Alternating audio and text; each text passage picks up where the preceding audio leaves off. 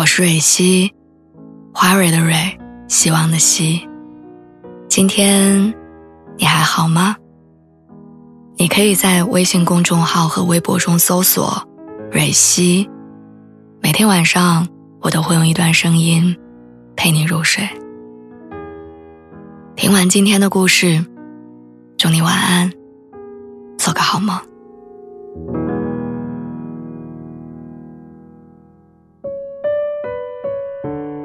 你有没有在哪些时刻忽然感觉到，跟眼前的这个人在一块儿，也太踏实了？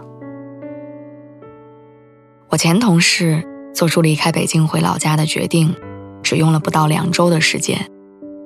起因是她男朋友的公司因为项目效果不好，突然决定解散团队，默认大家拿到赔偿以后就直接裁员。男生沉浸在事业刚稳定又要重新再来的复杂情绪里。一时间乱了阵脚，一会儿说收到了杭州那边的面试邀约，要么去杭州发展看看；一会儿又说跟几个被裁员的同事打算创业。同事理解她的处境，知道面临着即将结婚的压力，男朋友很想证明自己是一个值得托付的人，而失业会在这种关头变成能力不足的象征，但也明白。在慌乱、焦虑的情况之下，很容易做出不理智的决定。所以，当男朋友那些天马行空的想法脱颖而出的时候，同事慢条斯理地帮他分析着利弊，对比着若干选项，又结合两个人之间的实际情况。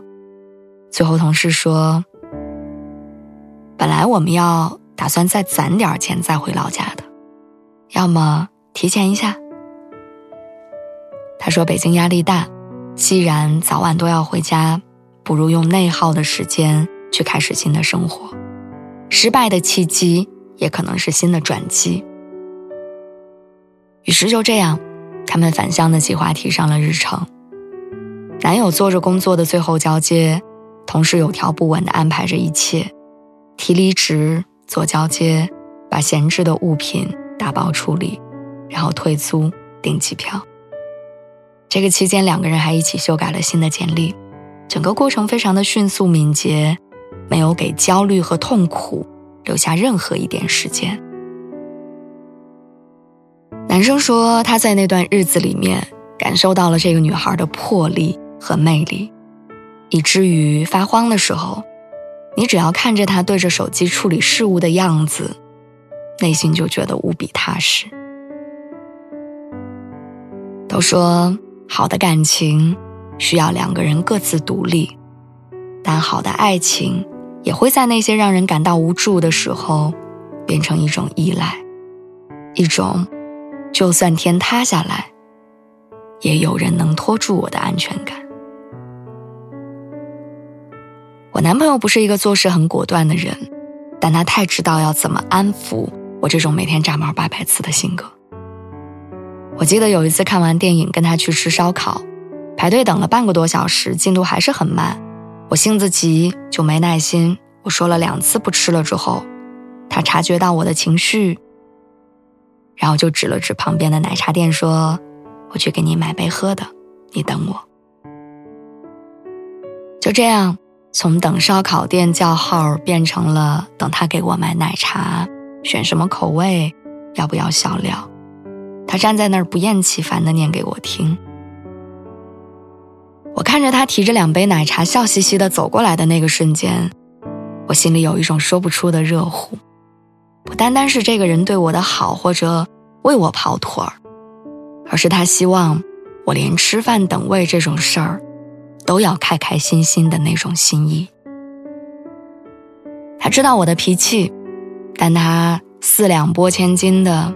把所有的脾气都一并化解了，所以对我来说，他不需要在大事上表现的多么坚决，他能灵活的处理我的小情绪，这比任何事情都珍贵。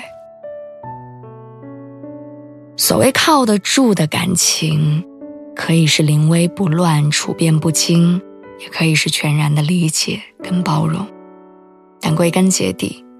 它是无数个决定性的时刻，你发现，并不是人人都能做到的事情，但他做到了。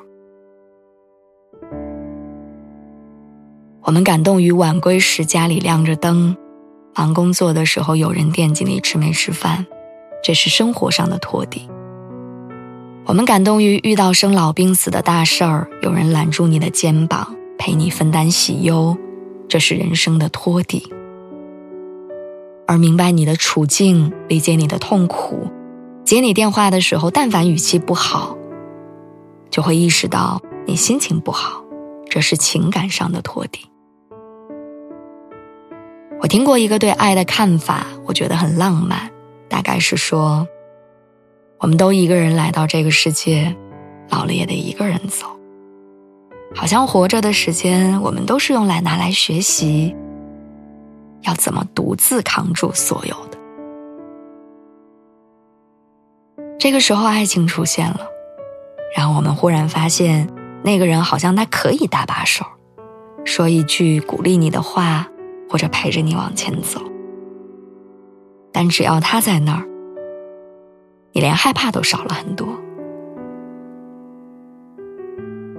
我心里一直有一个爱情最圆满的场景，就是我爸生病那段时间，我妈坐在床边给他削苹果的样子。你确信有个人永远都会在那儿，哪怕打了个盹儿的功夫，你都知道醒了会有削好的苹果。我想兜底大概是一种很强烈的信任，是你相信，哪怕生活免不了争吵，成长免不了挫败，哪怕连自己都会怀疑自己的好，也有人会心甘情愿做那个拖住你的唯一。陈明说：“爱是给理性托底的部分。”是我们虽然可以自己站起来，但有些站不起来而手足无措的时候，还能帮助我们走下去的东西。说到底，人生这条路一个人也能走啊。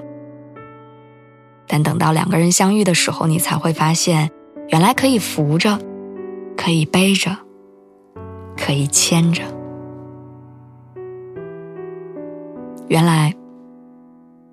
只要被安稳的爱着，就会每时每刻都想要白首。